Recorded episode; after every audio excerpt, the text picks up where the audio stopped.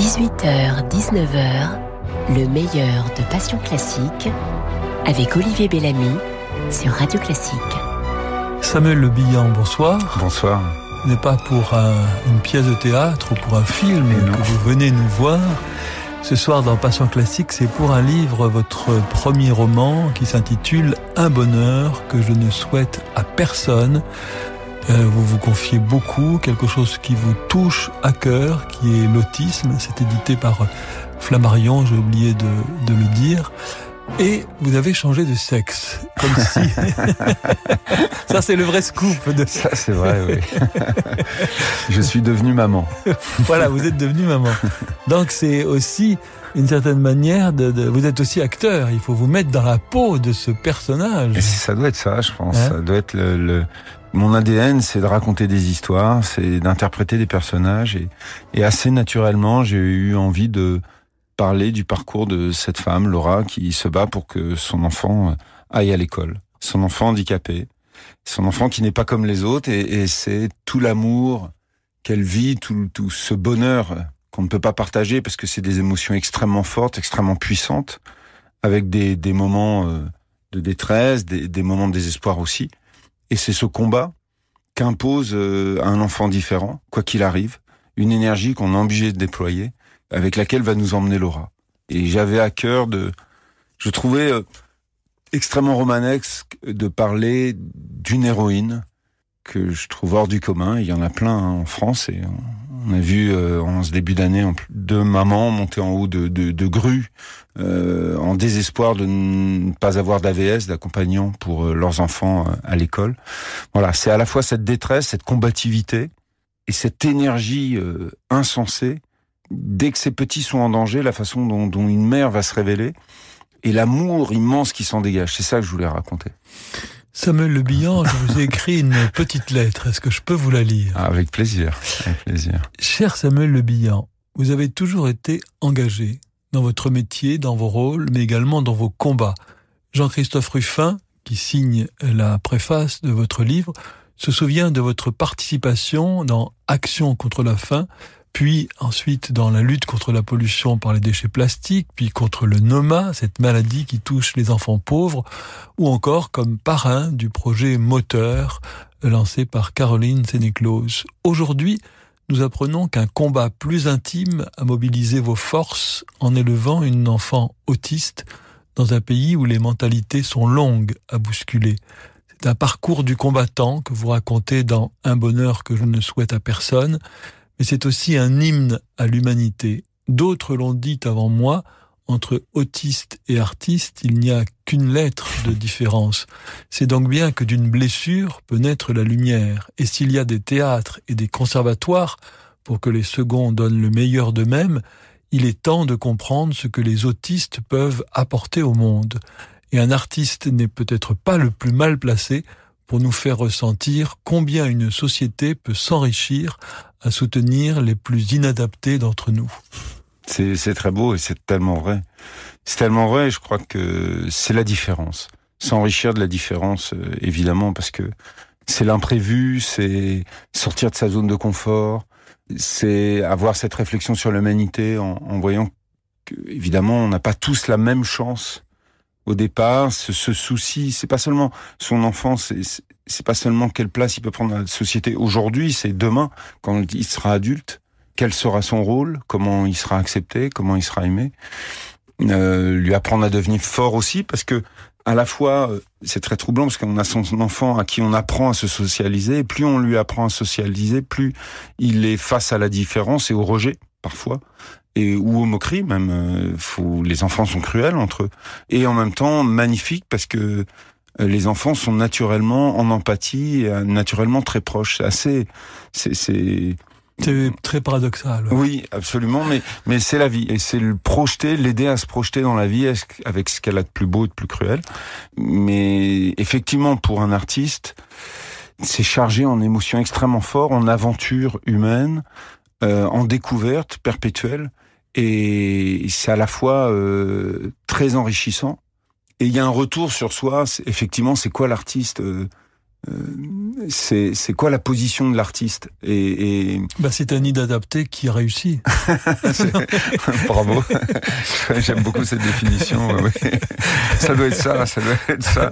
Oui, on devient artiste quand on trouve pas sa place et finalement on, on développe une sensibilité à part qu'on a cœur de d'exploiter euh, sur le papier, sur euh, avec des couleurs, avec des pinceaux, avec et avec sa voix aussi son corps. Alors justement, puisque vous parlez de voix, voici euh, la plus belle, celle de Luciano Pavarotti, que vous avez choisie pour Nessun Dorma. Ouais.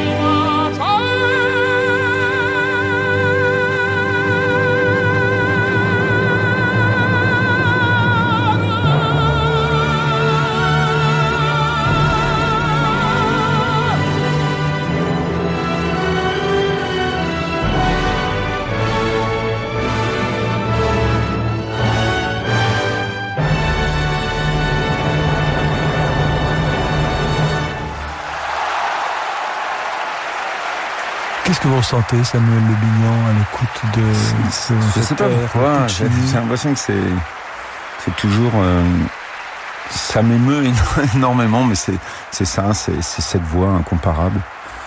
J'ai vu, euh, c'est formidable. Celle de Pavarotti, il faut Pavarotti, la voix de Pavarotti.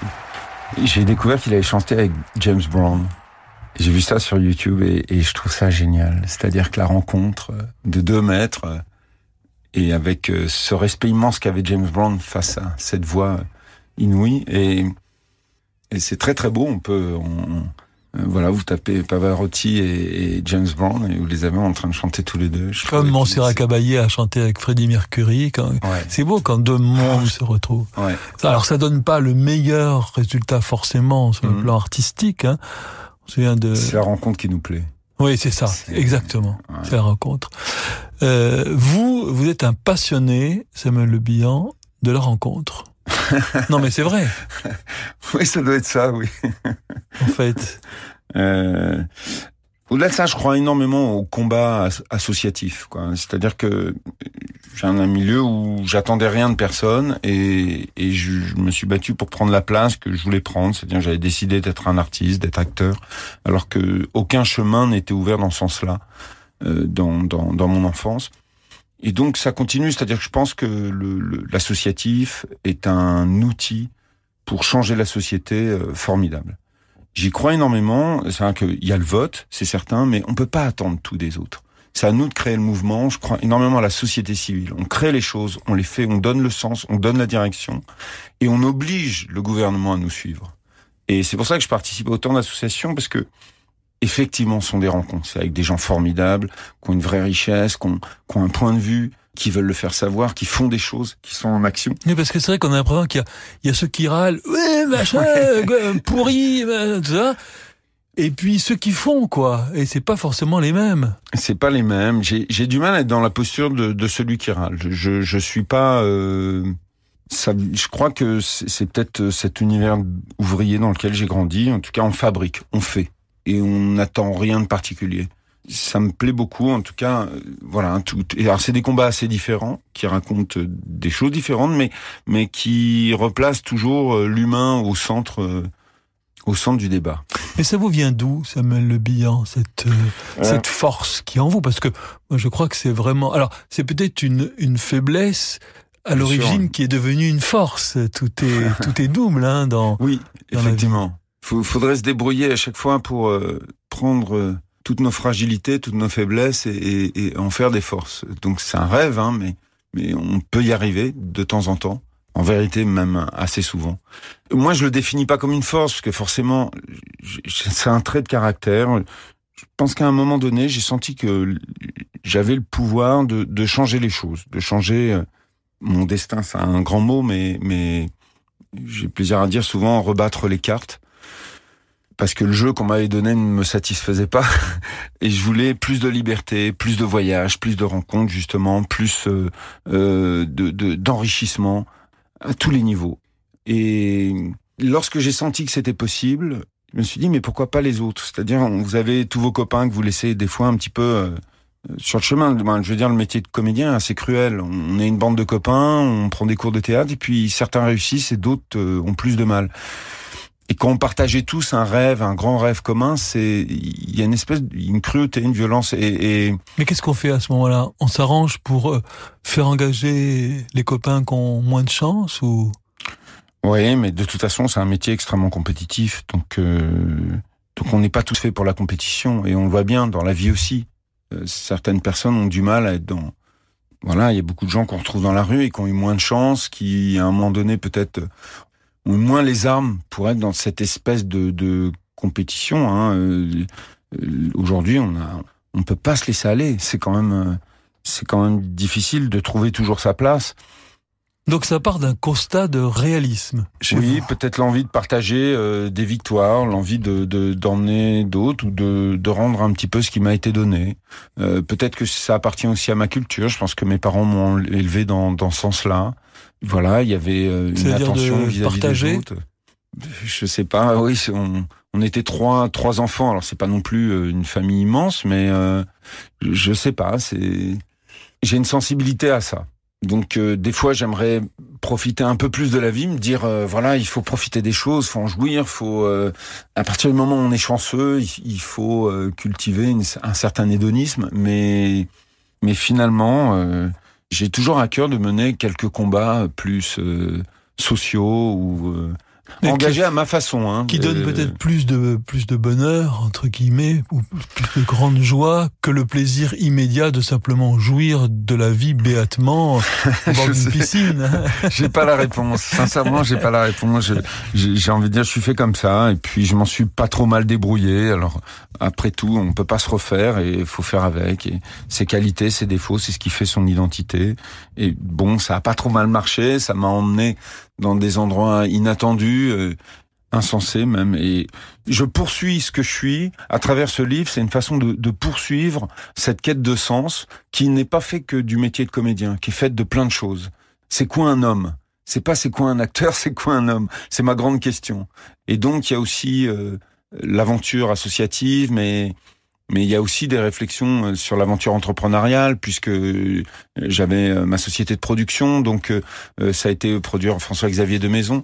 Et donc il y a une espèce d'extension à ce petit gamin qui n'était pas voué à, se balader autant sur la planète dans des milieux inattendus, hein, le Festival de Cannes, ou me retrouver sur un plateau avec Robert De Niro, avec Kathy Bates, ou sur la scène de la Comédie Française. C'était juste insensé. Et donc c'est au-delà d'une aventure artistique, c'est vraiment une aventure humaine. Et c'est la question, c'est quoi cette planète, la nature humaine, le sens de la vie Mais la question, comment, le nourrir La, question, Samuel Le Bihan, à cette question, c'est quoi un homme pour vous aujourd'hui? Qu'est-ce que c'est un homme? Euh, un homme, il faut... Euh... ben, je ne sais pas.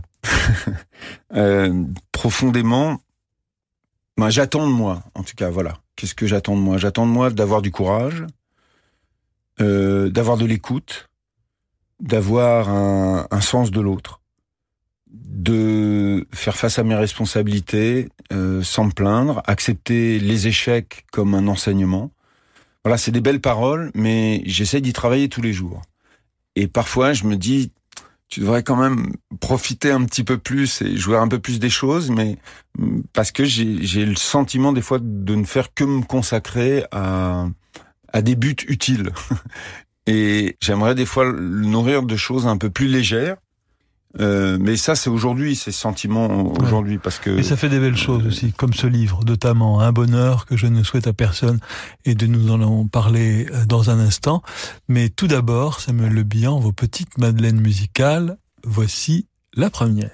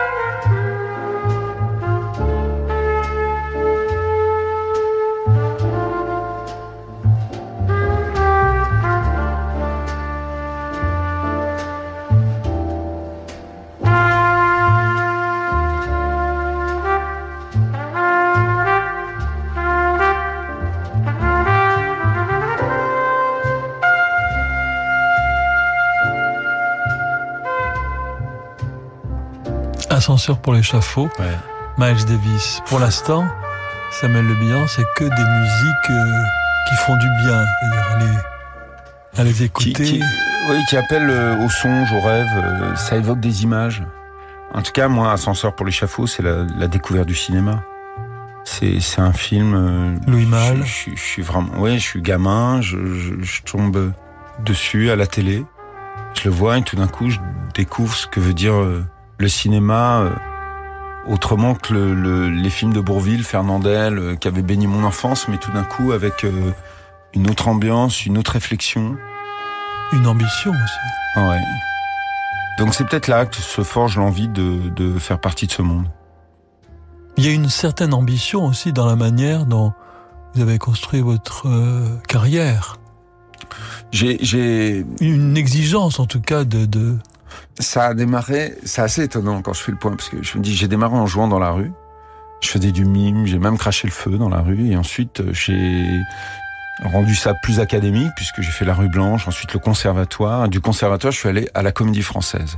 Et des fois, je me dis, entre le mec qui joue dans la rue, qui crache le feu, qui fait du, jonglage, du mime, et qui va, et qui finit à la comédie française, il a, j'ai à peu près, euh, fait toutes les étapes franchissables possibles. Et, c'est très bien, je trouve qu'à la comédie française, on prenne des types qui ont commencé par cracher le feu. Parce qu'après, il faut le mettre sur scène, le feu. Il faut que ça... Oui, il faut mettre le feu.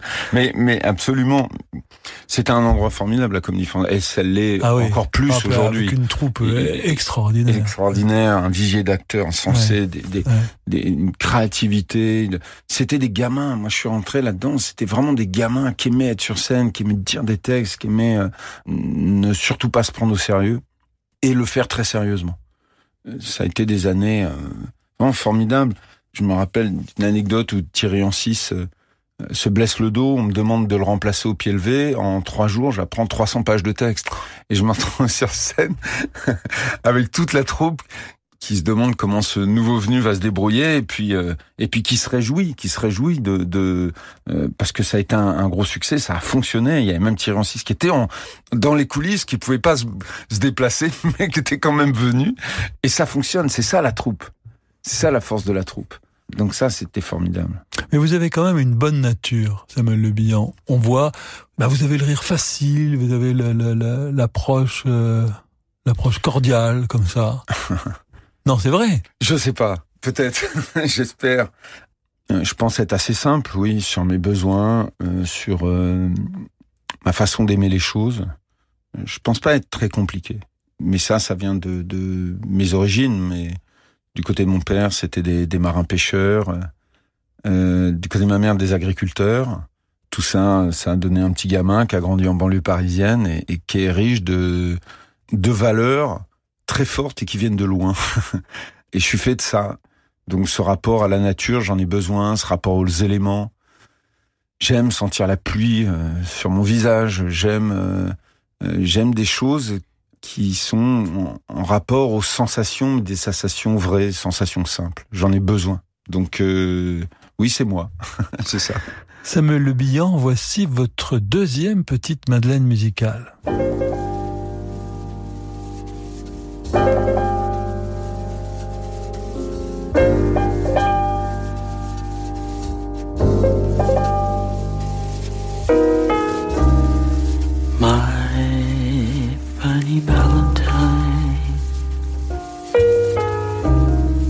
We.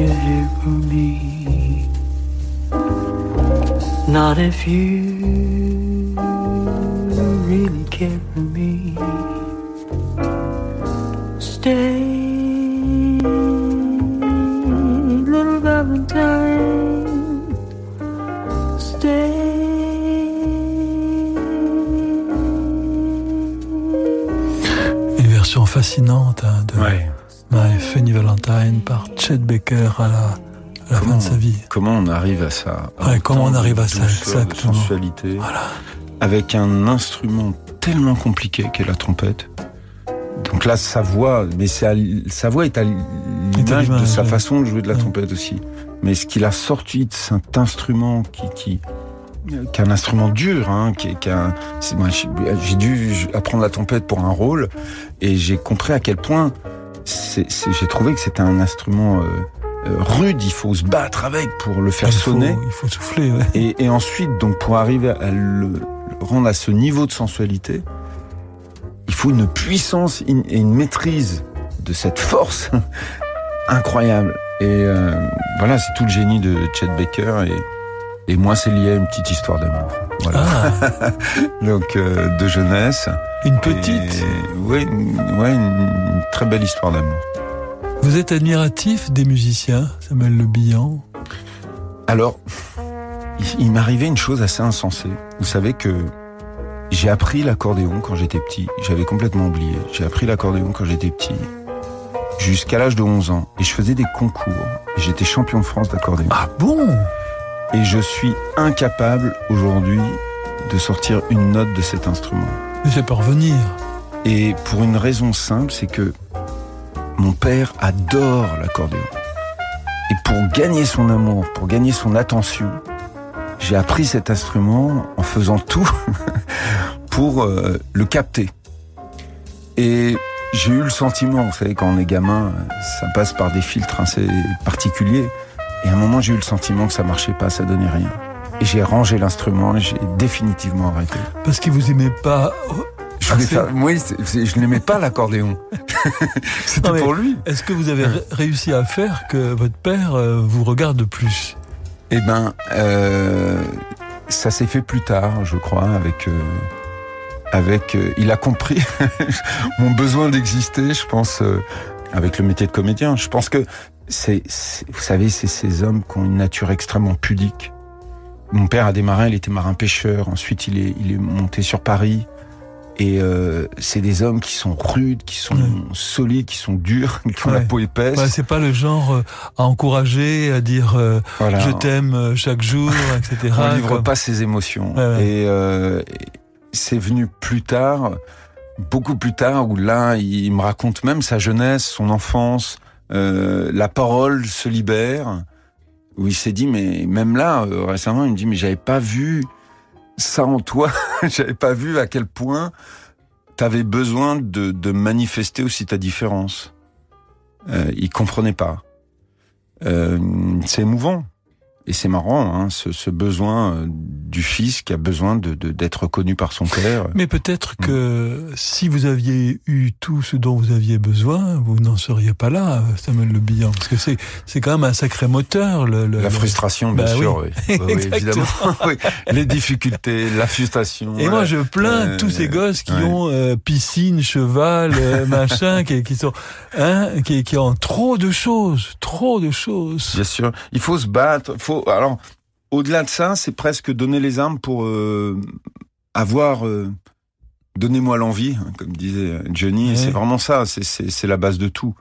Euh, c'est avoir l'envie, nourrir l'envie, nourrir la, la, faculté de pouvoir se battre pour pour ce qu'on veut, pour ce qu'on aime. C'est pas toujours simple d'en trouver le chemin. Ouais, vous savez tout ce qu'on se raconte, hein, parce que je vais revenir au livre, pour ça. C'est Laura, c'est ce personnage, c'est ce personnage de Laura dans, dans mon histoire, qui est faite de mon quotidien que j'ai nourri de toutes mes anecdotes personnelles. De, de justement, c'est ce dont on va parler euh, maintenant parce que c'est quelque chose qui, qui concerne beaucoup de, de nos auditeurs qui devrait concerner tous ceux qui nous écoutent. Euh, d'un patient classique, euh, Samuel Le Bihan, c'est euh, l'autisme. Nous en parlons dans un instant, juste après une page de publicité. Et si vous partiez cet été pour les plus grands festivals musicaux dans les plus belles régions de France? Les Corégies d'Orange avec Karine Dehay, la Roque d'Anteron avec Renaud Capuçon, Piano Jacobin avec Christian Zacharias ou encore les prestigieux festivals de Beaune et Cluny au cœur des grands crus de Bourgogne. Réservez vos prochaines vacances avec Radio Classique et Intermed, le spécialiste du voyage culturel, au 01 40 08 50 40 sur radioclassique.fr ou intermed.com. Et si vous mettiez de la lumière dans la vie d'un enfant, d'une femme ou d'un homme qui vit dans la nuit? En transmettant tout ou partie de vos biens à la Fédération des aveugles de France, par un legs, le don d'une assurance vie ou une donation, vous offrez aux aveugles l'espoir de voir un jour leur vie changer. Pour soutenir les aveugles de France, contactez Anna Pereira au 01 44 42 91 96 ou connectez-vous sur aveugledefrance.org. Fédération des aveugles de France. La citoyenneté, ça vous regarde. L'été en musique, c'est au Festival du Forêt que ça se passe. Situé au cœur du département de la Loire, le Forêt regorge de sites sublimes aux multiples héritages. Et c'est dans ce patrimoine forésien que les plus grands artistes vous donnent rendez-vous à travers une programmation exceptionnelle imaginée par Adrien et Christian-Pierre Lamarca. Avec le Quatuor Eben, Renaud Capuçon, Véronique Jans, Michel Portal, Richard Galliano, Yvan Cassard et bien d'autres. Le Festival du Forêt, du 9 juillet au 4 août, à Roanne, Pommier, Andrézieux-Boutéon, Chandieu, Charlieu et Montbrison. Réservation sur festivalduforêt.com. J'ai 70 ans et l'avenir devant moi. J'ai 30 ans et j'espère pouvoir bientôt en dire autant. J'ai fait un leg à Gustave Roussy, premier centre européen de lutte contre le cancer. Je ne peux pas changer le passé, mais je peux changer l'avenir. Faire un leg à Gustave Roussy, c'est soutenir la recherche contre le cancer, pour le plus grand bénéfice des générations à venir. Et des générations d'aujourd'hui? L'avenir a besoin de vous. Léguez à Gustave Roussy. Demandez notre brochure Leg Donation Assurance Vie au 01 42 11 62 10. C'est l'été avec Radio Classique. «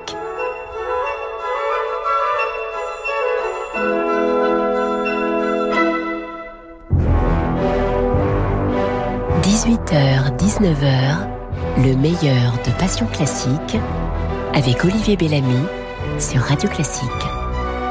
Samuel Le Billard, merci d'être là ce soir dans Passion Classique à l'occasion de la sortie de Un bonheur que je ne souhaite à personne.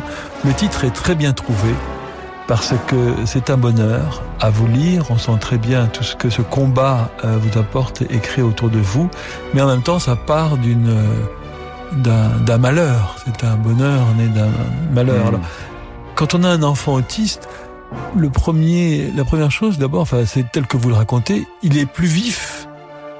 Au début, il est plus vif que les autres, alors, et à un moment donné, cette vivacité devient lenteur.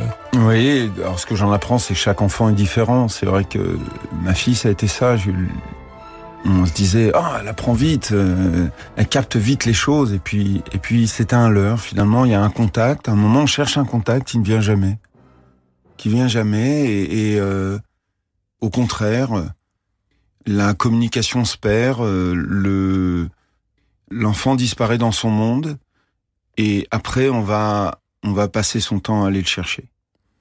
Et ça va être ce long chemin justement de, de puisqu'on ne peut pas aller dans son monde, c'est le ramener dans le nôtre. Et ça va être euh, à la fois euh, un travail euh, d'amour, de de lien, d'attention, d'observation et fait de milliers de petits détails et puis un, combat massif, violent pour la scolarité, pour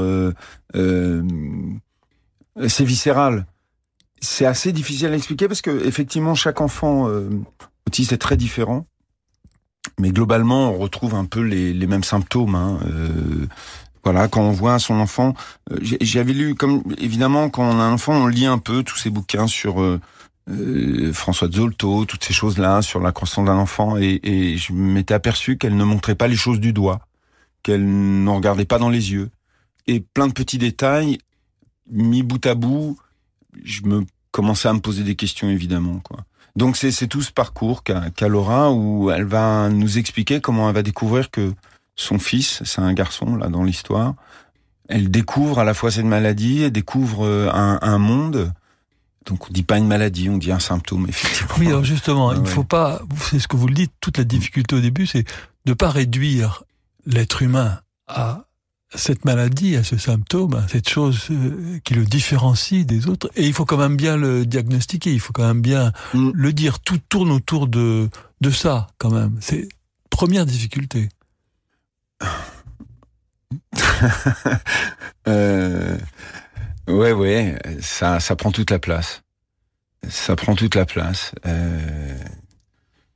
J'ai du mal à en parler quand il s'agit de moi. Finalement, c'est pour ça que j'ai inventé ce personnage de Laura, parce que c'était le le meilleur véhicule pour moi pour euh, me dévoiler et parler de ce quotidien et parler de. J'ai j'ai une pudeur. J'ai euh... en plus j'ai le sentiment d'être privilégié, évidemment, parce que euh, j'ai un réseau, je connais du monde, euh, je gagne bien ma vie, donc c'est plus facile. Et j'ai rencontré et j'ai été aidé par énormément d'associations qui ont été créées par des parents qui étaient beaucoup plus en difficulté que moi, qui sont battus, qui ont fait bouger les lignes, qui ont été tous les combats en France successivement sur tous les plans autisme, qui les ont incités, qui les ont aidés à les créer, qui ont monté des associations, qui ont rassemblé des éducateurs, qui ont formé des gens.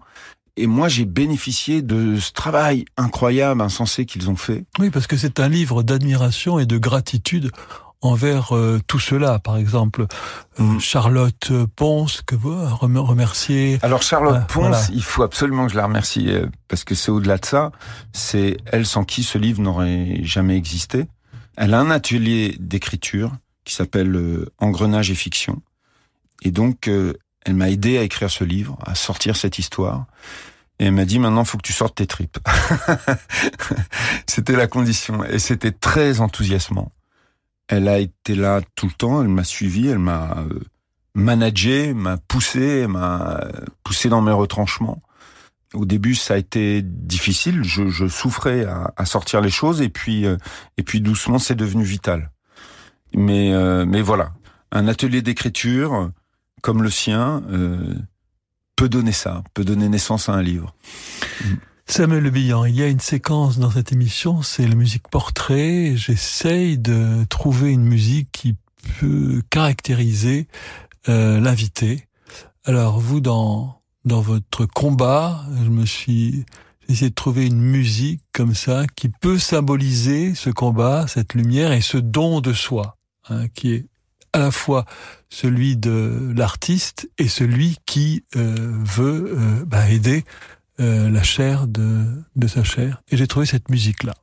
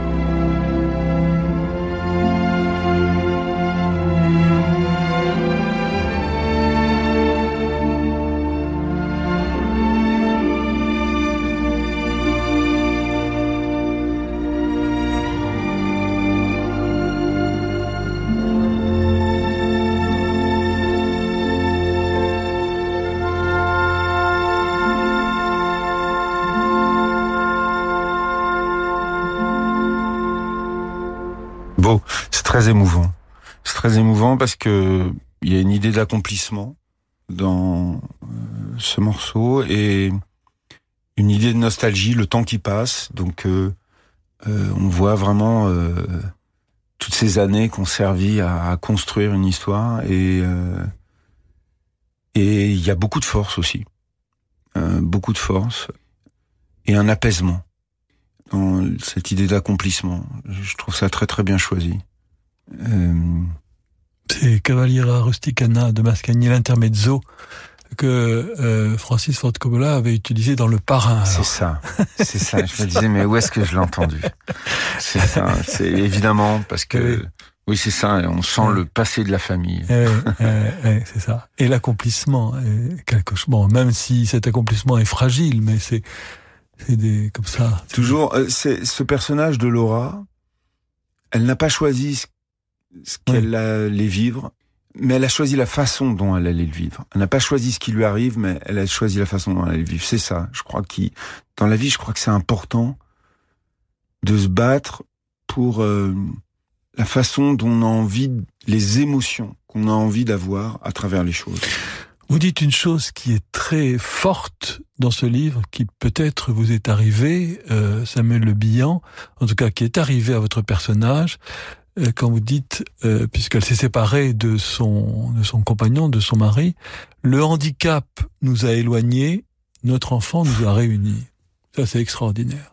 Vous pouvez ouais, expliquer cette, cette phrase? J'avais plaisir alors j'avais plaisir à, c'est-à-dire c'est un couple qui va se déchirer parce que la maladie les met aussi à l'épreuve et puis ce père qui imaginait autre chose pour sa descendance, ils se sont pas du tout adaptés à, à avoir un fils différent. Oui, parce que c'est une projection narcissique, hein, un, enfant, au départ. Oui. Aussi. Oui, ben, euh, dans le prénom, par exemple, le prénom de l'enfant, c'est César. Et eh oui. César, euh, et on voit toute la dimension, toute l'ambition.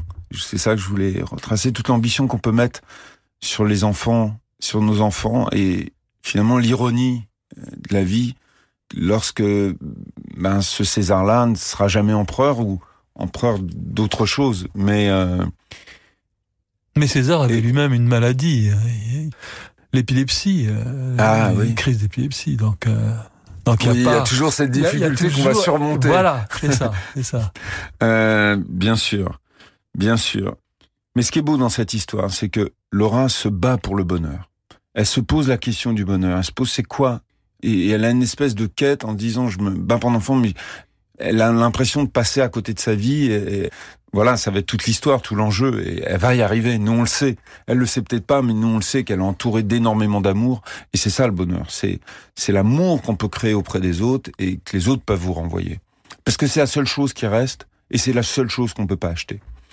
Et c'est ça qui va les réunir à la fin de cette histoire. C'est ce père et cette mère qui, qui ont explosé en vol et elle va obliger le père à faire le chemin, à comprendre, à aller vers son fils. Elle lui dit, mais il a pas besoin de grand, il a besoin que tu l'aimes. Il a besoin que tu l'encourages, c'est tout. Lui, il sent inadapté. Il dit, mais qu'est-ce que je peux faire face à cet enfant qui ne me comprend pas, qui je parle, qui, qui ne m'écoute pas, qui regarde ailleurs?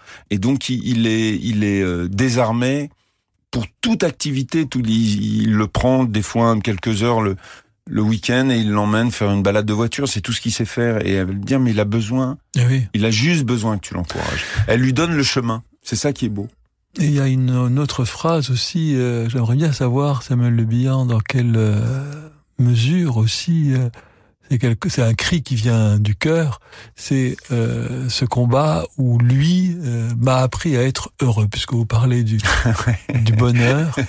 Euh, parce que ça, c'est formidable, ça, que ce cet enfant, cet enfant m'a appris à être heureux. On est dans une société où on provoque une confusion entre le plaisir et le bonheur. On nous dit que le plaisir c'est le bonheur, et on finit par tout confondre et, et être en perpétuelle insatisfaction. Et cet enfant va la ramener à la vérité, à l'essentiel.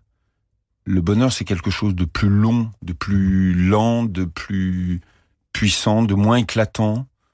On le voit, il y a des études qui sont faites entre la sérotonine et, euh, donc ces euh, hormones. Il y a l'hormone du plaisir, l'hormone du bonheur, mais mais euh, ne pas confondre. C'est intéressant parce que on se disait finalement, on, réussit quand on arrive à dépasser les, les, difficultés. C'est ça un héros. Un héros, c'est pas quelqu'un qui réussit tout, c'est quelqu'un qui tombe à genoux et on va regarder de quelle façon il va se relever. Et c'est ça aussi le bonheur.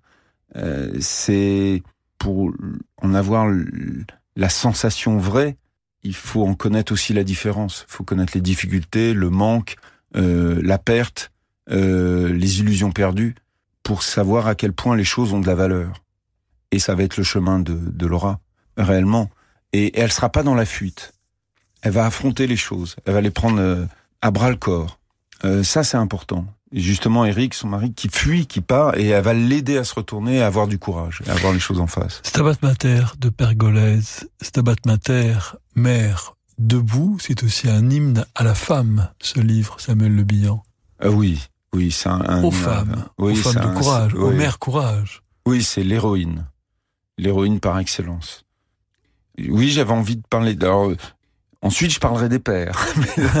là, je voulais parler de la femme, de, de, de, la mère, de la femme euh, combattante, la femme qui peut déplacer les montagnes. Ouais, c'est ça. Euh, c'est ça qui m'intéresse. Euh, la, la, la force que peut déployer une femme ou une mère. Moi, quand j'étais petit, j'avais l'impression que ma mère était euh, surpuissante. Surpuissante, ouais, absolument. Et, et, et, des fois, j'ai le sentiment, c'est ça qu'elle m'a transmis. Quoi.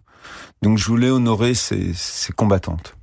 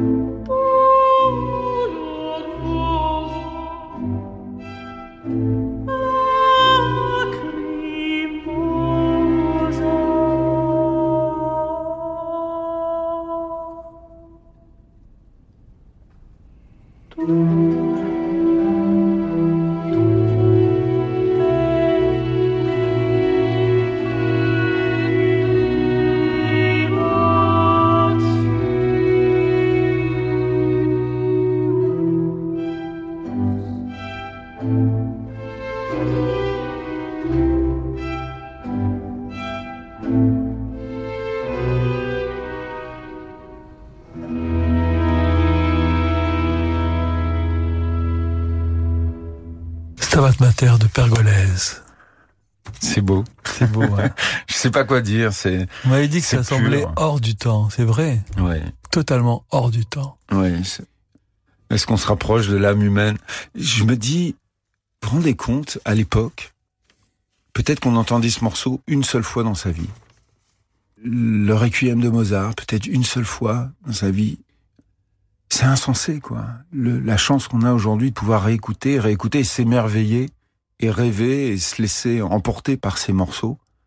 Mais vous vous rendez compte aussi de l'émerveillement, ça devait vous changer et voilà. une vie quand on l'écoutait une fois. Et c'est ça. ça vous changeait une vie, alors qu'aujourd'hui, la musique est partout. Peut-être que nous sommes trop gâtés. Peut-être, peut-être, mais j'imagine l'émotion dans Ouais. la salle. Eh on s'assoit, on ne sait pas ce qui, ce qui va se passer, et on, on a ce morceau-là, cette voix qui commence à émerger, et on doit être mais complètement euh, emporté, transcendé. Ça va être une, une sensation mais insensée, quoi. Presque Et on- insupportable pour certaines personnes d'émotion, de, de, Ou alors avec la peur que ça va s'arrêter à un moment Eh donné. oui. C'est ça surtout, c'est tellement beau, et on, on- le voyage est tellement puissant que Que la descente va être et, et jamais je ne retrouverai cette sensation. Jamais, oui. peut-être Eh. jamais de ma vie. Comme l'amour. Il y, a, il y a quelque chose comme ça. Mm. Alors si vous, Samuel Le Bihan, vous avez euh, écrit ce, ce premier livre et que vous avez dit qu'un jour vous parlerez des pères, ça veut dire qu'il y en aura un autre, probablement. Oui, alors, peut-être que c'est une histoire plus visuelle, celle des pères. C'est, c'est peut-être, euh, c'est peut-être un scénario. Je sais pas. Je sais pas, mais j'ai une idée en tout cas. À suivre donc. Oui, c'est, c'est tout mon ridicule à moi face à l'incompréhension, le décalage, euh, ce trouble autistique, la façon dont j'étais désarmé, les situations dans lesquelles je me suis retrouvé, qui sont, je trouve intéressant aussi à, raconter. La maladresse. Eh bien, après un bonheur que je ne souhaite à personne, ce sera un malheur que je souhaite à tout le monde. Oui, comment, comment c'est vrai que c'est, c'est, c'est- évidemment c'est un bonheur euh, particulier, insensé, mais mais comment comment souhaiter ça à quiconque? Et pourtant, euh, voilà, ma fille m'apprend énormément euh, sur la vie, le monde, sur moi-même, et je partage des moments d'émotion qui sont euh, extrêmement puissants. Je pense qu'elle tire de moi ce qu'il y a de meilleur. Merci beaucoup. Merci à vous. Samuel Le Bihan d'être venu ce soir dans Passion Classique. Merci à tous les auditeurs pour votre fidélité. Merci à notre réalisateur Yann Lovray. Vous pouvez réécouter cette émission sur notre site internet radioclassique.fr. Vous pouvez nous retrouver également sur notre page Facebook Passion Classique. Je vous donne rendez-vous lundi à 18h en compagnie de Pierre Arditi. Bonne soirée à toutes et à tous sur Radio Classique.